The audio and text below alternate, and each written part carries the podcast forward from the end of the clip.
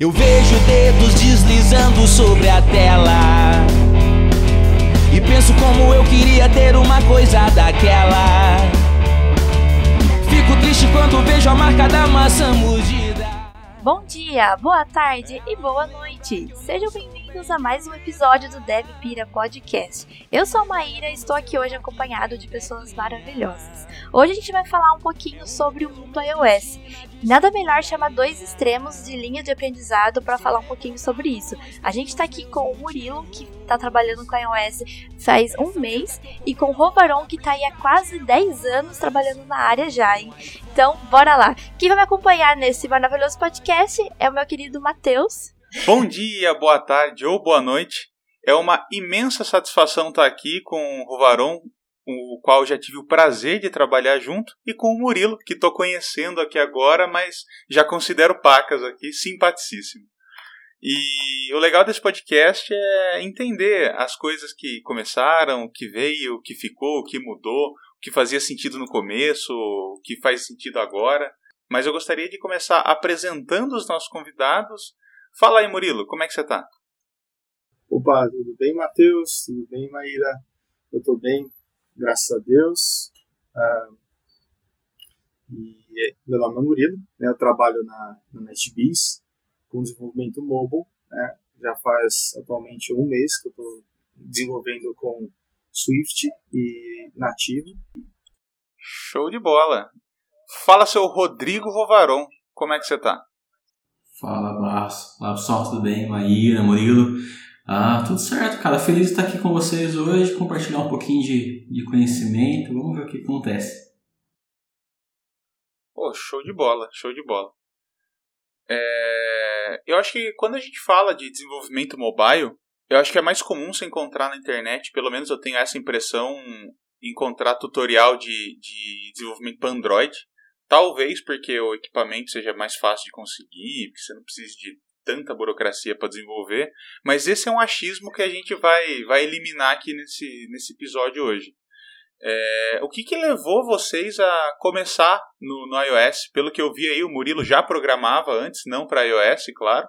E o Rova, desde que eu conheço, tá lá no iOS. Aí eu já não sei, já não sei informar. Mas e aí, o que que deu que vocês falam, não, é para iOS que eu quero desenvolver e foi lá e começou? Então, eu comecei com o iOS muito pelo Apple Academy, né? Na época era um, um projeto né, da, da Apple, né, com parceria com o Instituto Eldorado, que propiciou os estudos. Então foi um treinamento de um ano e meio, dois anos, a gente pegou todo um projeto lá com, com Eldorado e começamos a, a estudar, a criar aplicação, e começamos a, a, estudar, a criar alguns projetos tudo mais, e aí me apaixonei. Desde então, né, segui o, o fluxo do mobile, muito, é, muito pro, pro lado de iOS, mas também dando algumas estudadas em Android. Isso aí, Murilão, começou como, mano? Bom, é, eu comecei com uma, uma demanda é, do meu trabalho, basicamente há um, um mês atrás, que me falaram, você conhece iOS? Eu respondi, ah, não, mas quero conhecer. E comecei a estudar Swift, comecei a dar uma olhada no, no todo o ecossistema do iOS e percebi que a linguagem de programação é muito parecida com JavaScript, né? A forma como você declara variáveis, né? O let, var. Caramba, que legal, cara, é muito parecido. E aí eu fui né, é, assimilando pro, pro TypeScript. Muito, muito parecido, tendo muita semelhança com a questão da tipagem. E aí eu comecei a estudar, comecei a gostar, comecei a fazer os, as, as mini POCs, né, o famoso Hello World. E gostei, gostei da ferramenta. Não gostei muito da ferramenta do, do Xcode, né? Confesso que ela é bem, ela é bem assim muito simplista, minimalista demais até. E mas a linguagem me, fascinou e eu comecei a estudar, então um mês estudando. Putz, que legal, que legal. Então você tem vocês têm aí começos parecidos, né? Olhou, gostou e, e, e tá aí no, na, na, ideia. Quando a gente fala de, de começar, acho que é legal a gente falar, por exemplo, depois de, de linguagem e tudo mais, mas é, qual que é o, o, o roadmap, assim, para aprender o, o iOS? Porque, por exemplo, é, hoje em dia se encontra bastante material na, na, internet. Eu gostaria de saber como que foi a, a, diferença entre vocês dois, sabe? Como que foi o aprendizado lá no começo, quando a gente estava começando a falar de mobile, né? Quando a galera entendeu que, oh, então, então os meus clientes acessam o meu site pelo celular, né? E agora que os clientes, a maioria acessam pelo celular, né? Ou você tem mais aplicativo e tudo mais. Como que foi o começo? O que, que vocês usam para estudar? É, começaram com livro, é, curso, videoaula? Como é que é? O meu início deu muito lá no, no Apple Developer, né? Lá tinha, era um projeto, né? um programa de treinamento mesmo para desenvolvimento focado em iOS. Então tínhamos uma carga horária mínima para atuar, então 20 horas semanais no mínimo que a gente ficava no projeto, sendo no começo da semana tinha uma mini aula de uma, duas horas abordando algum assunto e tinha um projeto. Esse projeto a gente era muito livre para fazer o que a gente quisesse em cima uh, daquilo que tinha sido abordado e tudo mais. Então não tinha uma nota, não tinha uma avaliação, não tinha nada e também não tinha limite. Isso que é o mais interessante da, da metodologia toda que foi, que foi abordada. Então, a gente tinha muita liberdade para criar as coisas. Tínhamos um mínimo do que fazer em cima de algo que foi passado e tinha o céu o limite para criar. Então, aí a gente foi, eu comecei a, a, me desenvolver um pouco mais, né? Principalmente aprender a aprender. Aí, de conteúdos, né, desde a, daquela época, acho que um dos pontos que mais levo como referência, além da própria documentação da, da Apple, são os cursos de Stanford. Né? Então, eu tenho um, um, curso muito bom, né, todo, acho que é anual, o curso, né, curso de, é, de primavera né, de Stanford, e a gente vai, vou esse curso é muito bom e acabo me atualizando por ele. Então, na primeira vez que eu, que eu rodei esse curso, era Objective-C ainda. Depois me atualizei com, com Swift. Agora, na, na última versão, me atualizei com SwiftUI, né, que veio aí para... Me atualizei com SwiftUI, né, que é o novo framework para substituir ou tende a substituir o UIKit né, para elementos gráficos. E é muito bom o curso. Né, além da, da, didática do professor, do conteúdo né, abordado, ele não fala apenas um exemplo, não é um to-do, vem aqui, clica aqui faz isso. Não, ele dá uma, uma introdução, ele dá um, um aprofundamento do porquê está sendo feito aquilo. Isso é a parte mais interessante. É, eu já comecei oposto, né? Comecei pelo livro. É, eu comprei há um tempo atrás o livro do Ricardo Lecheta, né, para desenvolvimento iOS. E, cara, comecei a estudá-lo freneticamente. Comecei a, digamos assim, a consumir o conteúdo do livro, gostei, fui testando os códigos que o livro tem ali. Né, eu já fui um pouco mais antigo, digamos assim. E para me, me atualizar, eu uso muito o famoso YouTube, né, os vídeos na internet, e vou consumindo todos os artigos do mundo mobile. Né? Também surgiu, surgiu aí a, a, a K, KMM, que é desenvolvimento para o iOS com Kotlin, né? que agora tá, tá vindo o hype aí. Então, e o pessoal, inclusive, já está recomendando utilizar o KMM para desenvolvimento de, de aplicativos iOS. Legal. E eu achei bem diferente a abordagem de vocês dois, né? Tipo, um já foi mais pro lado do curso ali, outro foi pegar um livro. Eu até achei legal, porque hoje em dia a maioria do pessoal que eu pergunto que aprendeu alguma coisa, todo mundo fala, ah, foi no YouTube, ou foi no, não, Udemy da vida. Faz muito tempo que eu não ouço que alguém pegou um livro e leu. Achei muito bacana. Eu ouvi Swift, ouvi Kotlin e quais são as linguagens mais utilizadas no desenvolvimento iOS? Pensando no desenvolvimento iOS nativo, é, hoje o, mandatório é Swift. Né? Até pouco tempo atrás utilizava-se o Objective-C, a maioria já deve ter migrado, deve ter, claro, muitos projetos legados, né? tem algumas bibliotecas ainda em Objective-C se a gente for abordar, mas grande, grande a grande maioria já está em Swift. Né? Pensando em, em parte gráfica, elementos de UI, a maioria deve estar ainda pensando no nativo, né? utilizando o UIKit, mas já tem algumas frentes utilizando o SwiftUI. A, a linguagem mandatória é, para o lado do nativo é o Swift. Né? Aí ela tem mais, mais mercado e é o que o pessoal anda mais utilizando para desenvolver. Né? Uh, então, assim, tem algumas aplicações legadas, ainda utilizam o Objective-C, né, com o Storybird, é, utilizam Swift com UIKit, né, e utilizando ainda um modelo uh, antigo, né, que já ficou, digamos assim, não tão antigo, mas o modelo anterior, que é usando Storybird, e aí você consegue fazer a mescla entre o Storybird e o, e o Swift UI. Né? Consegue juntar ali as duas tecnologias.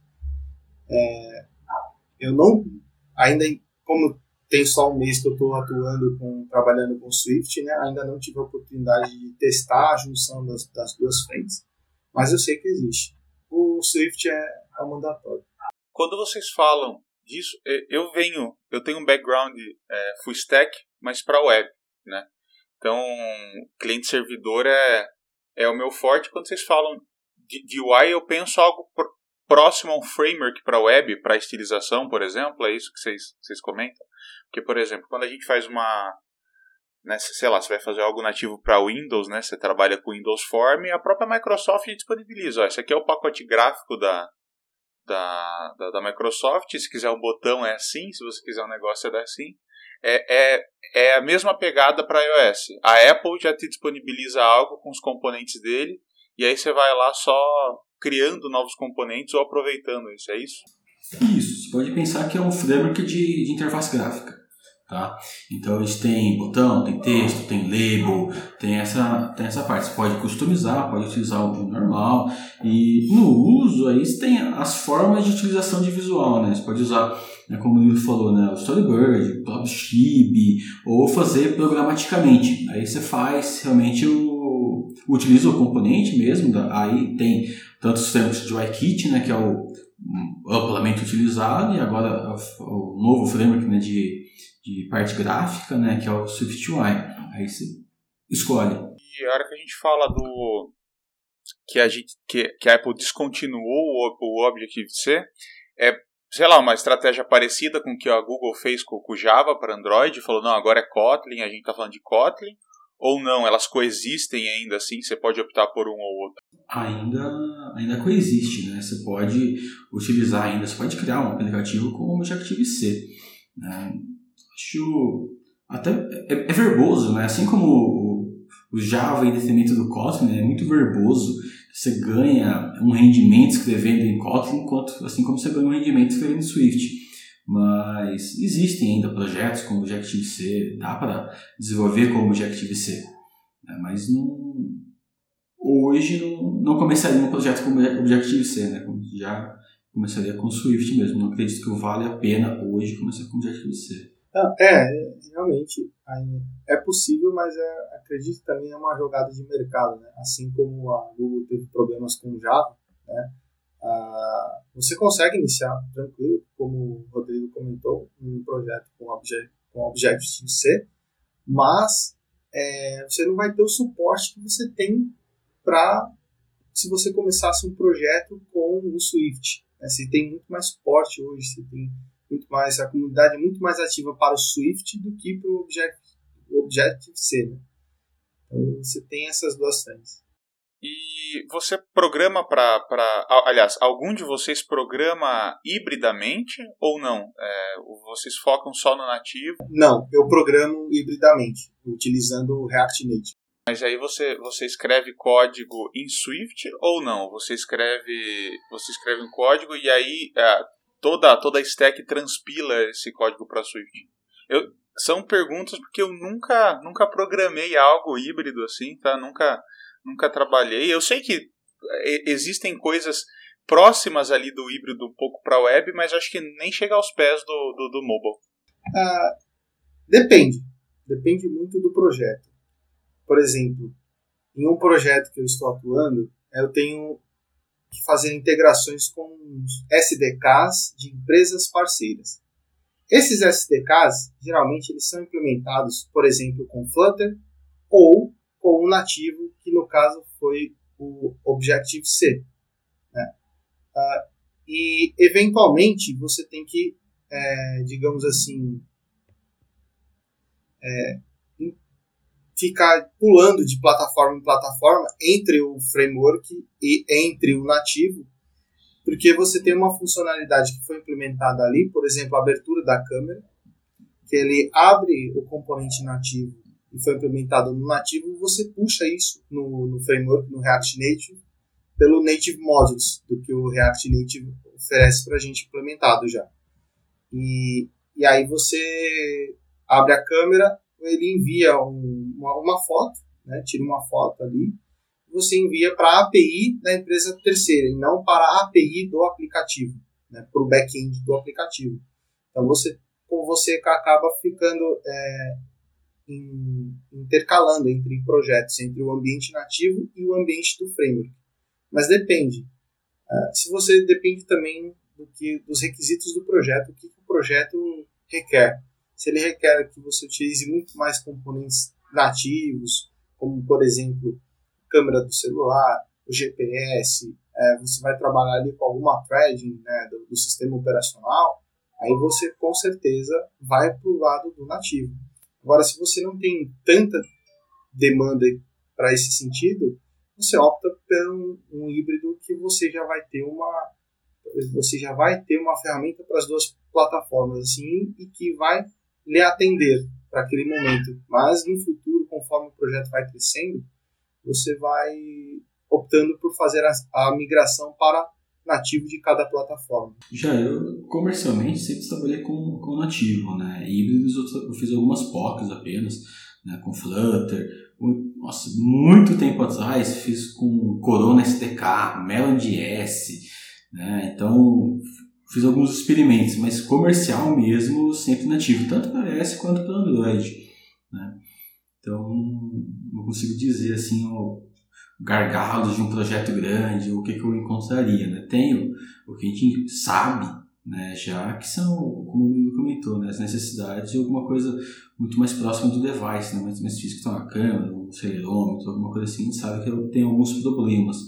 O, o Flutter, até a versão nova do Flutter agora, promete né, melhorar muito isso, então está muito mais próximo.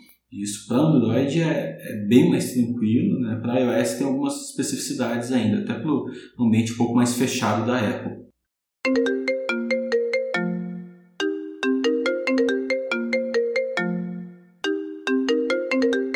Bom, então a gente está falando de transpilação, várias linguagens, SDKs e tudo mais, e qualquer plataforma, independente de qual ela seja, tem dores e delícias dentro dela. É, você consegue trabalhar mais rápido, mas às vezes é mais difícil de publicar, ou é mais, mais fácil de publicar, mas é difícil monetizar, ou às vezes é difícil que a Apple aprove o teu aplicativo. E aí, dentro do desenvolvimento para iOS, qual que, quais são as tretas na hora de desenvolver? Desde a primeira linha de código até a loja. O que, que vocês mais acham que é difícil desenvolver para iOS? Uh, bom, eu acho a, a, a, dificuldade que eu tenho enfrentado né, é, é você entender o ecossistema do Xcode. Para mim está sendo a dificuldade que eu estou tendo agora inicialmente. Eu estou só um mês trabalhando com, com Swift né, e com a plataforma nativa. Então, assim, o Xcode tem várias coisas escondidas e tem uma interface muito simples. É, desde a da configuração do projeto até você fazer um, uma publicação no Test Flight, que é o ambiente de teste da Apple, antes de você enviar para a loja, para aprovação na loja e está disponível para todo mundo. Então, assim, você entender como funciona o Xcode, para mim, está é, tá sendo uma dificuldade no momento.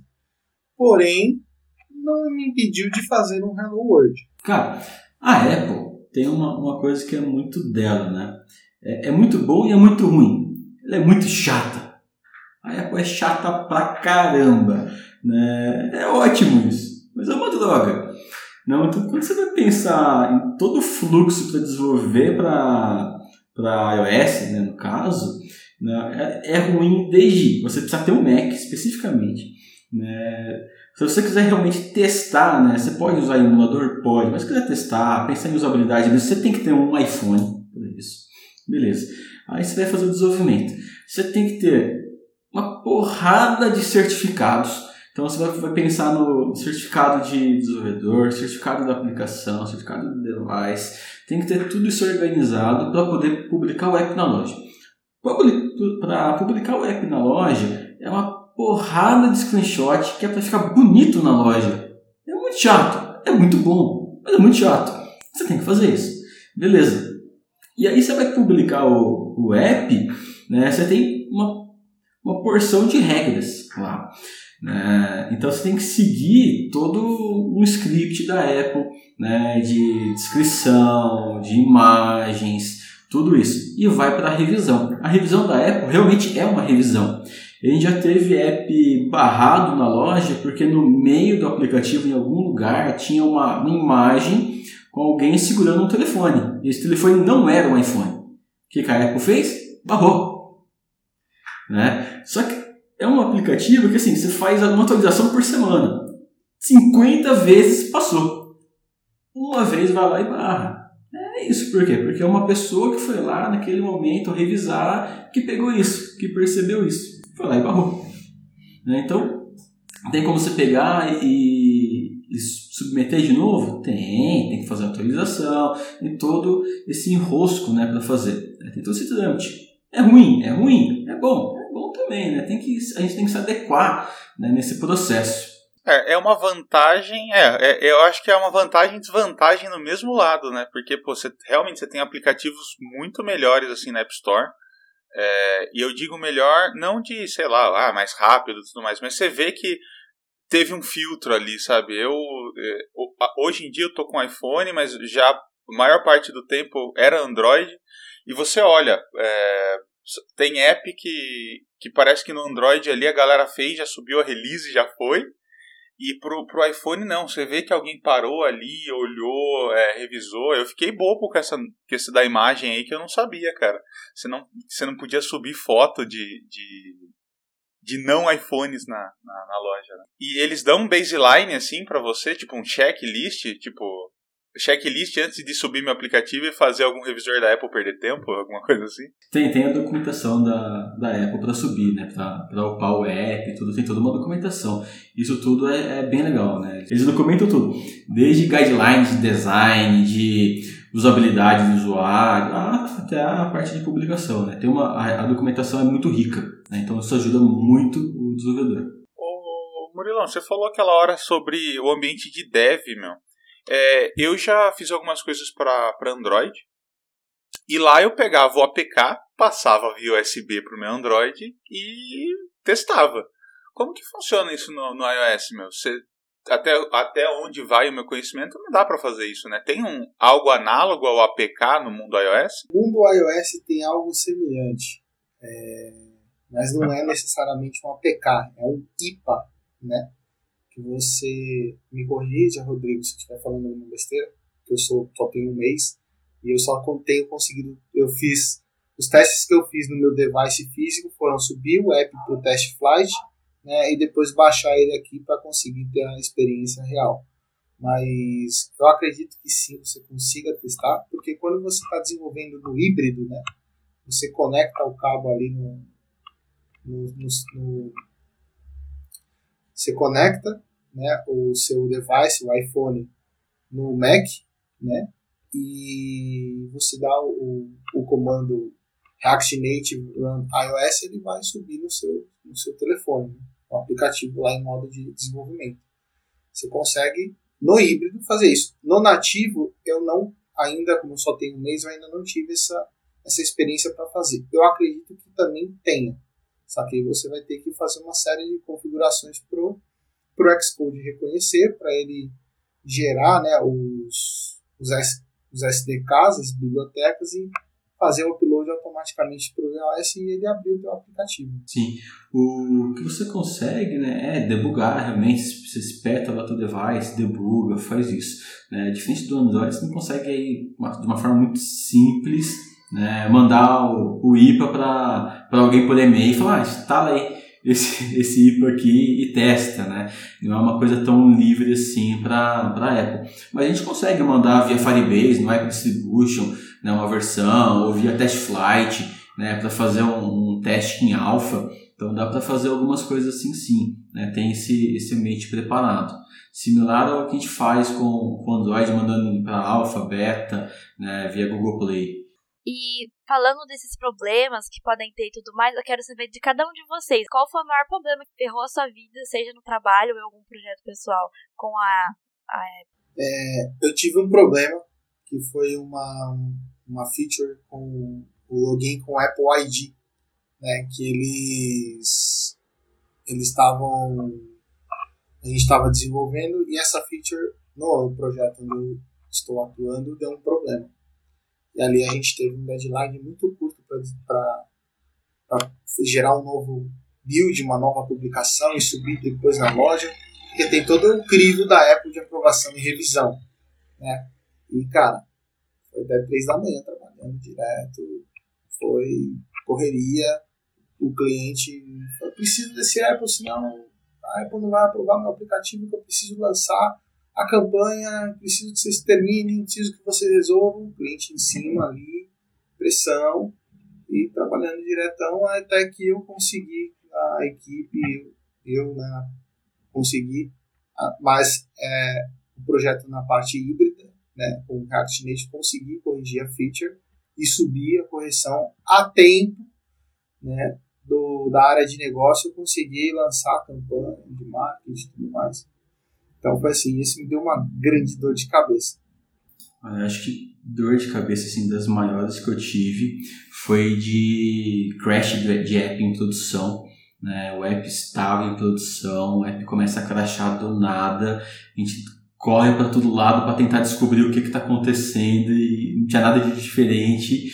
E aí o que salvou acho que foi o Twitter, né, que começou a ter trend topics de a maioria dos apps aí estavam crashando no, no, mesmo momento, então tinha, sei lá, Spotify crashando, tinha Facebook crashando, tinha um monte de aplicativo crashando ao mesmo tempo, e aí a gente foi descobrir que é uma, uma lib do Facebook que utilizava para fazer, acho que era log, né, subiram uma atualização né, no momento lá e deu ruim para todo mundo.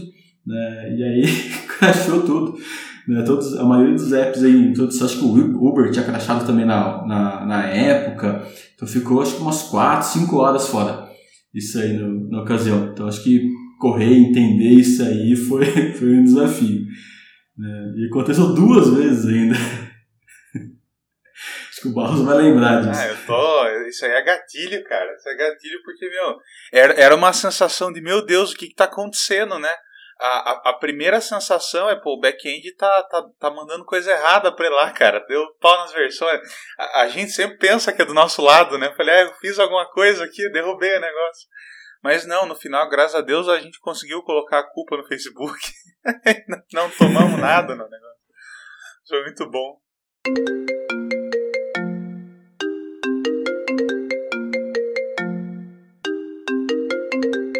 Pessoal, e falando aí de aplicativo, de cair e tudo mais, é, desenvolver para iOS é só para iPhone? Como que funciona? Você consegue fazer um único projeto né, e colocar nas plataformas, tá? Então, imagina que você vai criar um único projeto em Swift e você consegue compilar ele, gerar uma, uma aplicação para iOS, né, para os iPhones, para iPadOS, né, que aí é uma variação, né, nem qual é a versão que entrou isso para iPad, antes era iOS também, mas você faz a variação para iPad. O mesmo projeto você consegue rodar em Mac, Mac OS também, e aí você tem as extensões né, para Apple Watch, extensão também para App Clip, então você consegue fazer a sua aplicação né, e fazer rodar nessas plataformas né, do, do ambiente, né, do ecossistema da, da Apple mas um único, praticamente, né, um único código. E falando nisso, eu acredito que esse podcast pode inspirar muitos ouvintes a querer saber um pouquinho mais, né, sobre como desenvolver para iOS e tudo mais. Então eu queria ouvir de vocês algumas dicas de como começar a desenvolver para o mundo da maçã. Bom, você tem dois caminhos: né? o híbrido ou o nativo. É, o híbrido, que é o famoso cross-platform, é React Native, é Flutter, é, Ionic também, você consegue desenvolver. O Ionic eu não vejo o pessoal usar tanto. Usa muito para POCs e, fazerem, e fazer testes de mercado. Né? Agora, React Native está muito forte, tem muita empresa utilizando. Mesmo com a chegada do Flutter, né? É, ainda muita empresa utiliza React Native. Né? E o Flutter, propriamente dito, você consegue também fazer isso falando de desenvolvimento híbrido. E tem o nativo que você consegue já utilizando o Swift. Qual que é o grande custo de você iniciar no desenvolvimento para a Apple, né? Você necessariamente precisa ter um macOS, o kit do desenvolvedor, que é o macOS, né, Mac Mini, MacBook e um iPhone. Né? É interessante que você tenha um iPhone ali dos mais atualizados, né, com o iOS nas últimas versões, mas que você tem que ter esse kit, é necessário. E isso torna-se a entrada né, é, para essa área, para o desenvolvimento de apps para iOS, a plataforma da maçã, um pouco mais, digamos assim, dificultosa. Né? Você, você acaba tendo que fazer um investimento muito maior para entrar nesse ecossistema da maçã, da Apple. Em contrapartida, é, falando um pouquinho de Android, você consegue entrar muito mais fácil. Né? Uma máquina com Windows, com Linux, até mesmo com Mac, você já consegue desenvolver rapidamente, você consegue entrar mais rápido. Porém, o retorno financeiro desse investimento é maravilhoso. Né? Cara, acho que a barreira de entrada mesmo para desenvolver para iOS é o equipamento. Né? Esse é um, uma complexidade que é difícil de, de passar. Né? Até que, geralmente, quem está começando, né, você pode perguntar, né? Todo mundo tem uma história de como conseguiu o seu primeiro, uh, seu primeiro Mac, seu primeiro equipamento em si né? ou conseguiu na empresa, ou emprestou de alguém, ou foi buscar em algum lugar, sei lá. O cara geralmente tem uma história, tem muita história, né? Quem já está na área, já está desenvolvendo, faz uma transição de carreira, tende a ser mais fácil, já está mais estável, né? um pouco mais tranquilo. Mas o pessoal que está começando mesmo a, a desenvolver e quer optar a desenvolver para iOS, geralmente as pessoas têm uma história pelo custo, né? É, caro começar a desenvolver para iOS. Mas é vantajoso. É, se você pensa em mercado, a escassez te dá vantagens. Então, como é mais caro começar a desenvolver, tem menos pessoas que desenvolvem, tem uma escassez de mercado, o teu retorno, consequentemente, para entre oferta e demanda, é, vai ser maior. Então, é interessante isso. Então, geralmente você tem faixas iniciais mais, mais vantajosas. Depois que você você está há um tempo, né, acaba equalizando iOS, Android, tem pouca diferença em altas senioridades, né, mas de, de start assim tem algumas diferencinhas sim. Mas pensando aí, rompi a barreira do equipamento e agora como que eu começo a fazer? Acho que o mais simples ou mais óbvio, né? Começa, a gente começa começando. Então, pensa numa ideia mais simples possível e começa a fazer. Você não vai fazer da melhor forma possível, possível mas você vai fazer. Faz, né, tenta publicar o aplicativo, publica, né, vai pegando os feedbacks e vai para o próximo. No próximo você vai, vai submeter para a comunidade. A comunidade iOS é, é, é bem viva, né, tanto no Brasil quanto de fora, então o pessoal ajuda bastante, dá feedback, né, e aí você vai colhendo vai melhorando. Né, vai melhorando a arquitetura, vai melhorando as boas práticas, vai melhorando no, no entendimento geral e vai subindo projetinhos. Então acho que o, um bom start é sempre criar é, aplicações. Faz uma aplicaçãozinha pequena, depois faz uma segunda, uma terceira, e aí vai aprendendo, né? vai se aprimorando. E não, não, não tem segredo, né? A galera sempre fala, pô, como que eu começo a fazer tal coisa? Eu adorei essa frase, Ruva. Vou roubar muito. Começa começando, né? Coloca um label lá, pô, conseguiu escrever teu nome? Show de bola, cara. É um app. Parabéns, sabe? Parabéns, é um app. É o mais simples é o mais difícil. Ô, Rova, e essa pergunta eu vou fazer ela totalmente enviesada, que você comentou a respeito da, de adquirir Mac. Você pode contar pra gente como foi que você conseguiu o seu primeiro Mac? Cara, eu ganhei meu primeiro Mac.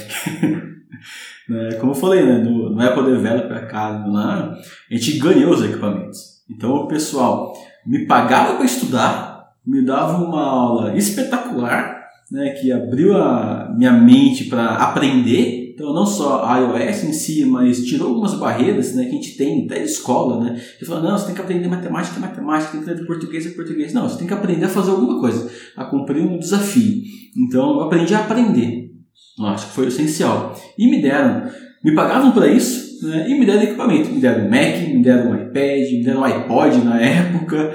Né, a licença de desenvolvedor pagaram também, né, os 99 dólares, acho que por dois anos ainda, pagaram. É, então foi assim, o meu primeiro foi, foi assim, foi, foi fantástico. Para mim foi, essa é a minha história, acho que de como eu consegui o equipamento. Ô Murilão, eu imagino que você, assim como eu, não teve nenhum Apple, ah, nenhum Apple Academy, teve que comprar mesmo, né? Eu ainda não tenho meu Mac, porém a empresa onde eu atuo, ela me fornece um acesso remoto a um Mac, que é o Mac Mini ah, M1, onde ali eu consigo fazer os meus experimentos, os meus estudos, né? Eu tenho a, a empresa me dá essa liberdade, eles investem em mim para que eu estude, né? Para consequentemente estar tá ali evoluindo é, as, as aplicações dos projetos dos clientes que a, que a, empresa tem. Então eu não tenho Mac, eu acesso por via VNC, né? É um software de acesso remoto e ali eu consigo fazer os meus experimentos, meus testes, e inclusive fazer a, a gerar os builds e publicações para o test flight da Apple, né? Só que no caso ali para ambiente híbrido e também tem uma configuração nativa de ambiente de desenvolvimento. Mas eu tenho um iPhone. Então já é meio, já é meio caminho andado, né? né? Pô, você levantou um ponto muito legal agora. É, para quem não sabe, tá? É, recentemente a Apple mudou a arquitetura de processador deles e eles veio pro ARM, né? Então agora, igual o Murilo falou, é, o, o, processador novo agora é o M1, já saiu o M1 Pro e já saiu o M2, mas é tudo ARM. Isso no começo lá deu um pouco de dor de cabeça, por exemplo, eu falando do, do trabalho do back-end, tem algumas bibliotecas que ainda não funcionam legal em ARM. É, no começo lá tinha muita imagem Docker que dava pau em ARM, mas provou-se que funciona e funciona muito bem. Hoje em dia, o meu Mac ele tem 8 de RAM só. E eu falo só para quem está ouvindo no podcast entre aspas, porque eu não consigo, não, não consigo imaginar como que eu consigo fazer tanta coisa com 8 GB de RAM. Gerencia de uma forma absurda, mas o meu dia a dia é no back-end. Eu queria saber para vocês as configurações. Precisa ser um Mac high-end ou onde a entrada dá para programar também? Cara, acho que vai muito do nível do projeto que você vai estar atuando, tá? Então, se você for começar um projeto simples, um projeto teu, enfim, ou quer aprender para estudar, um MacBook Air, né, um M1 hoje, nossa, ele supre pra caramba isso. Né? Um Mac Mini supre muito bem isso. Né? Agora, se você tiver uma necessidade de abrir dois, três Xcodes ao mesmo tempo, né, dois emuladores, enfim, alguma coisa a mais nesse, nesse nível, um projeto um pouco maior para compilar, aí acaba precisando um pouquinho mais de recurso. É, aí o 16 de, de RAM acho que seria um recomendado uh, para fazer para ter esse aí 16 de RAM acho que seria um recomendado para esse setup, né? Isso vai muito da robustez do projeto. A maioria dos projetos, um, hoje, né, um M1 de 8 GB Pro, né, o Mac Pro, né, ele vai suprir. Né? O MacBook Air, se você pensar ele para rodar um projeto mais robusto, né, que vai demandar mais, ou até fazer uma edição de vídeo um pouco mais pesada, né, que leve um pouco mais tempo, você tem que ficar atento com a temperatura, né, que daí ele espessa menos, menos o ar. Então acaba complicando um pouquinho a, a médio e longo prazo. É, aqui para o meu caso, né, eu tenho também uma configuração mínima, só que é um Mac Mini, né? não seria um Mac um MacBook Air ou Pro, né? é um Mac Mini que eu acesso remotamente. Eu vi muita gente utilizando o MacBook Air com 256 de armazenamento interno e 8 GB de memória RAM, é, subindo 3, 4 APIs, no caso com Java. Mas para o desenvolvimento é, mobile, né, de aplicativos, essa é uma configuração que vai te atender. Né? É como o Rodrigo mencionou, muita gente faz muita coisa com pouco. Né? A Apple tem essa, digamos assim, essa facilidade e tem essa, é, me fugiu a palavra agora, mas tem essa maravilha de você conseguir fazer muita coisa com pouco hardware, né? por causa do software dedicado ao hardware, né? Do sistema operacional deles, do, do macOS, ser dedicado ao hardware que eles fabricam. E então você consegue com pouco fazer muita coisa. No caso do Xcode, se você vai só abrir um projeto único, você consegue ter 8 GB de RAM ali, 256 vai te atender. Com uma dúvida aqui na minha cabeça, do que o Rova comentou, é sobre a licença de desenvolvedor. É, eu queria saber como que funciona isso, porque eu nunca tinha ouvido falar. Bom, para você poder publicar um app na loja, né, como uma pessoa física, né, oferecer o teu nome na loja e tudo mais, subir o app, você tem, a, tem que ter a licença de desenvolvedor. Né? No caso, para a Apple, né, você tem que pagar uma, essa licença anual de 99 dólares. Oh my god! Salgado! Se você compara né, com o Android, por exemplo, né, se não me falha, são 25 dólares vitalício. Então, compra uma vez só, 25 doletas, acabou. Já para iOS são 99 anuais como uma pessoa física. Se é a conta Enterprise, se eu não me engano, está 299 dólares anuais. Uh, e aí você publica e consegue colocar uma razão social, um nome mais bonitinho na, na loja para baixar o aplicativo. Bacana. E essa parte do, da pessoa física seria mais com a serviço terceirizado? O que você acha? Ou aplicativos próprios mesmo. Um aplicativo próprio, ou você vai publicar para alguém, né? Você está fazendo um, um, freelance, por exemplo, e vai publicar na tua conta. Isso não seria tão comum. Né? Você geralmente vai pedir para a pessoa comprar a conta dela, ela se responsabiliza, ela paga a licença dela. Ah, até porque se você tem lá um aplicativo publicado, vence a tua licença, você não renova, o aplicativo sai da loja. Quem baixou o aplicativo, ok, beleza, está no telefone dela, da pessoa, mas ele vai sair da loja, ninguém vai poder baixar aquele aplicativo, não renovando a conta.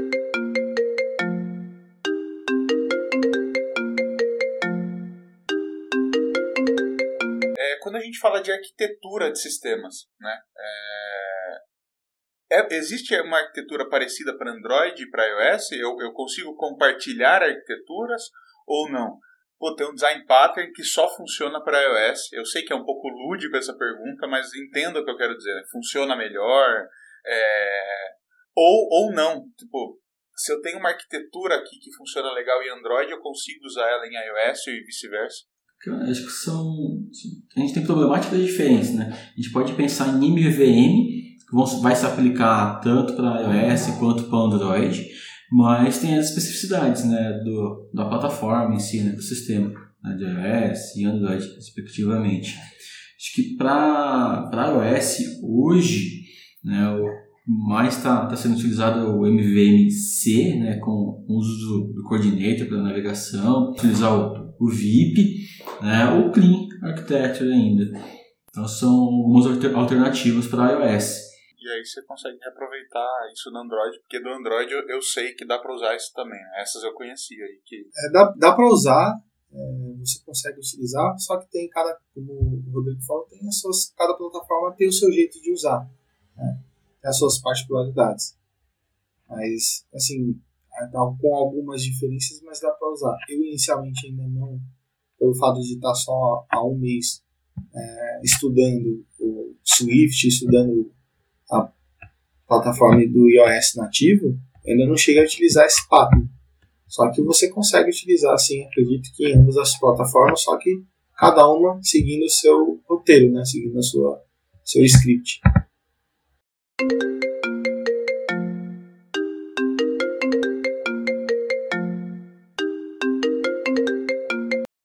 Bom, recentemente a gente teve aí um boom, né, de programadores e tudo mais, e eu queria saber como que foi isso no mercado da iOS. Teve esse boom também? Como vocês lidaram com isso?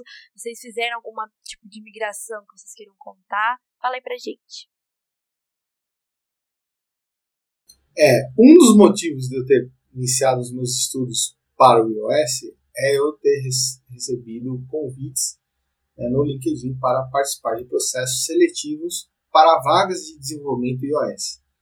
É, eu sou bombardeado diariamente com headhunters e recrutadoras no LinkedIn para você ter interesse em participar de processo seletivo, qual é a minha pretensão salarial e, e por aí vai. O mercado está fervendo. É aquela coisa que o Rodrigo comentou, né, que como não tem desenvolvedores, você consequentemente vai ter uma remuneração, vai conseguir uma remuneração mais alta, né, e as pessoas, as empresas não encontram. Né. É, esse foi um dos motivos também que eu comecei a estudar Swift, a querer entender mais a plataforma. Foi no momento que eu consegui né, adquirir o meu iPhone e ter um pouco mais de maior liberdade para testar, né, a, mesmo sendo um, um equipamento que a empresa fornece, mas a empresa me deu essa liberdade de testar né, os códigos, de estudar Swift, de ter um ambiente de estudo ali, de laboratório, justamente para eu conseguir evoluir meu conhecimento técnico. É, então, assim, o mercado está bombando, é fantástico. Cara, acho que eu só complemento o mercado está fervendo, né? tanto o mercado nacional quanto o mercado internacional. Acho que é, é muito raro o dia que a gente passa sem ser abordado no LinkedIn. Acho que todos os dias, é, é sem brincadeira, né? todos os dias a gente tem pelo menos um ou duas né, propostas ou, ou convites para conversar né, de empresas do Brasil e de fora. E aí em todas as categorias, né, pensando em CLT, PJ, né, só por projeto, tem para todo gosto. E pensando em projetos assim a curto, médio prazo, então se você tem interesse em entrar na área, desenvolver para iOS, né, nativo, híbrido, o que for, né, existem oportunidades. É, você tem, bem claro, né? Não dá para falar que é, é instantâneo, né? Você tem que estar preparado para essas oportunidades. Então não, não falar, ah, vou acordei hoje, vou, vou programar e vou ganhar 10k. Pô, não, não é assim. Né? Isso é uma ilusão. Né? Você vai passar por uma curva de aprendizagem, você vai ter que é, achar o teu lugar, achar o teu espaço também. Né? Mas é um mercado muito mais fácil de entrar né, do que demais áreas aí, em outros focos, fora de tecnologia, fora de mobile, enfim. É, esse universo é um universo muito privilegiado hoje. Enquanto vocês respondiam, eu fui dar uma olhada na média salarial aqui no Love Mondays. É, o salário de júnior, na média, hoje em dia está mil reais a mais que o júnior de Android. Né? Acho que pelo fato da escassez já, já mostra ali. E aí eu queria saber de vocês estão no mercado. Obviamente a gente não vai perguntar salário, é óbvio, mas a ideia da média. O Love Monday está dizendo que a média de um desenvolvedor iOS Júnior começa ali na casa dos 6 mil reais. Vocês acham que esse valor é real? Está surreal? O que, que vocês sentem assim no mercado? Eu acho que a gente tem que balizar o júnior. Né? Existe aquele júnior que acabou de ingressar no mercado de tecnologia, começou a desenvolver, fez o primeiro Hello World dele na, na faculdade e falou: vou para o mercado né? E é um júnior. E existe aquele júnior que já tem um embasamento, já tem um, um histórico mesmo que pequeno, né? E já tem uma, uma noção do que ele está fazendo. Eu acho que pensando nesse segundo caso, aquele, esse júnior que tem uma noção, que tem um histórico pequeno, mas não apenas em iOS, mas em alguma outra linguagem, basicamente assim, esse júnior que sabe o que está fazendo, mais ou menos, mas sabe. Acho que está dentro né, 5, 6K, aí pensando no universo CLT, acho que tá legal, sim. Pensando naquele cara que acabou, tá na faculdade, acabou de sair tá fazendo os primeiros Hello World dele, é utópico pensar que ele vai sair e vai começar ganhando 6K. É, por mais que é, é, é, complicado, por mais que é competitivo o mercado, mas é, é muito complicado isso também, né? pensando na, em quem está contratando esse, essa pessoa. É, a gente tem que, digamos assim, categorizar o Júnior. Né? O Júnior 1, o 2 e o 3. Vamos, vamos dizer assim. Né? O 1 é aquele que o Rodrigo comentou, que é o cara que está fazendo Hello World, que está começando seus primeiros passos, fazendo aquela receitinha de bolo, que está aprendendo o que é um algoritmo, né? E, e aí ele vai para o mercado, realmente esse valor é ilusório, não tem como chegar nisso, porque ele está começando, né? ele não tem um nível de programação ali aceitável, ele está aprendendo. Tem um júnior que já está no meio da faculdade, já sabe programar, já fez o seu primeiro Hello World, já fez o seu primeiro aplicativo, digamos assim, fechado, um to-do. Né? Por exemplo, já tem um web fechado e aí ele já tem uma experiência com programação, e ali eles, mas é pouca, ele ainda está na faculdade e não terminou. Né? Tem, esse é o nível 2 e tem o nível 3, né, que já fez tudo isso, já sabe programar, já tem o seu web, você já tem seu aplicativo fechado, né, e está pleiteando uma nova vaga no mercado. Né? tá ali uma, querendo, é, buscando uma nova oportunidade. Aí sim a média salarial realmente está é, tá, é compatível, facilmente você ganha isso. Né? Agora, para o Júnior 1, para o Júnior 2 é um pouquinho abaixo, talvez ali na média ali dos 2.500 a 3.000 ali para um júnior nível 1 e nível 2. O nível 3 já está um pouco mais avançado, ele já consegue aí realmente os 6K. Também depende muito da empresa e do budget né, que a empresa vai oferecer para contratar esse, esse júnior. Né? Mas é legal então que, se, sei lá, se você é um júnior nível 3 e quer migrar, por exemplo, para iOS e você não tem equipamento, vamos supor que você gasta, eu vou chutar ali um Mac mais um iPhone, uns 12 mil reais, por exemplo, 14 talvez de investimento em pouco tempo você recupera mesmo esse investimento aí, né? É, eu sei que não é uma conta de padeiro assim, né? Tão fácil, mas, meu, é, é um investimento assim que, que, que, dura também, né? Porque, pô, eu já trabalhei com um cara que tinha oito anos o mesmo Mac, sabe?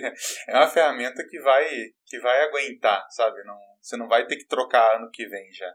Putz, que legal, cara, que legal. Então, se você é júnior aí nível 3, né, que o, que o Murilo falou, pelo amor de Deus, não vá parcelar as coisas aí achando que você, que você né, encontrou a, o pote de ouro, mas olha que legal, é, é, uma são poucas as áreas que você consegue um retorno tão rápido assim no investimento. Realmente é um investimento, né? Você pega o mercado de tecnologia como um todo, né, é um mercado que ele consegue mudar né, a vida, consegue mudar o patamar de, de algumas pessoas assim, de uma forma muito rápida. Né? Então, existe essa ilusão né, de ser algo quase que instantâneo, mas se você pensar numa escala de 3, 4 anos, né, uma crescente de tecnologia e comparar isso com, sei lá, um advogado, um veterinário, sei lá, uma outra, uma outra área diferente né, do, do universo tecnologia, não tem uma crescente, crescente salarial tão grande e tão rápida quanto há em tecnologia. Claro, uma pessoa dedicada, uma pessoa que está realmente buscando evolução, né, que está fazendo por onde. E toda essa conversa que a gente está falando de remuneração, a gente está falando no cenário brasileiro, né? Mas com o advento da pandemia, as fronteiras se foram e a gente pode trabalhar para qualquer lugar do mundo. Seja Estados Unidos ganhando em dólar, seja para a Europa ganhando em euro. E como que está o cenário para fora? Vocês têm notícia disso aí ou ainda é um mundo desconhecido? Cara, eu vejo muito mais um mercado aberto para sênior, né, para fora. Ah, os salários são muito atrativos. Se você pensa em um sênior iOS hoje, né, começa uma oferta a 7, 8k dólar. Né, então é, é legal, né, é atrativo. Né, existem vagas poucas né, que, eu, que eu vejo, de, de LinkedIn, né, que a gente acaba vendo, ou que alguém manda assim, que bate aí 9, 10k dólares né, mês, mas são PJ. Né, então você tem esse ganho, você tem esses custos, você tem esse risco. Né, então é bacana, para a experiência acho que é muito bom, né, tem que ter um nível de inglês satisfatório e tudo mais, mas é, é acessível hoje, né, para você chegar e é, pleitear uma vaga dessa para fora. Então vai muito do, do interesse de cada um, de carreira, o perfil profissional, enfim. É, são oportunidades. E se todo esse episódio ainda não fez você ter vontade de levantar e começar a estudar para iOS, eu sugiro que você entre no Google agora e digite 8 mil dólares em reais. E aí você vai sentir a maior inspiração do planeta em começar a estudar Swift, entender as coisas e tudo mais. E falando sobre o ecossistema da maçã, das dores e das delícias de desenvolver para iOS, a gente vai finalizando mais um DevPira Podcast. Esse que é o sétimo episódio da terceira temporada. Estamos rumando para o fim de mais uma temporada e dessa vez com um episódio excelente a respeito do desenvolvimento mobile para iOS. Eu gostaria muito de agradecer o Murilo pela participação. Ah, obrigado, Barros. Foi um prazer estar aqui com vocês, trocando essa ideia, conversando com vocês. E gostaria de agradecer muito também ao Rodrigo Rovaron, que dispôs do tempo para vir compartilhar seu conhecimento com a gente. Pô, valeu, Barros, Maíra. É um prazer estar aqui com vocês e compartilhar um pouquinho. Não poderia te deixar de agradecer também a co-host desse episódio, Dona Maíra Comparim. Obrigada, pessoal, pela presença de vocês. Foi muito bom conversar com vocês aqui. Estou até pensando em abrir um cursinho aqui de iOS, entendeu? Com esse monte de informação aqui. Então é isso. Muito obrigada, viu? Falou, pessoal. E se vocês quiserem entrar em contato com eles via LinkedIn, o LinkedIn dos dois vai estar na descrição do episódio aqui. Lembrando que todo episódio agora no Spotify tem enquete. Então, quando você responde, você ajuda o DevPira a entender melhor o que você achou do episódio e o que a gente pode melhorar. Mais uma vez, muito obrigado pela participação nesse episódio. Um abraço e até mais. Tchau, tchau. Eu não tenho iPhone, eu não tenho iPod, eu não tenho iPad. Aí fode, porque com o que eu ganho, eu só consegui ter um pré-pago sem 3G.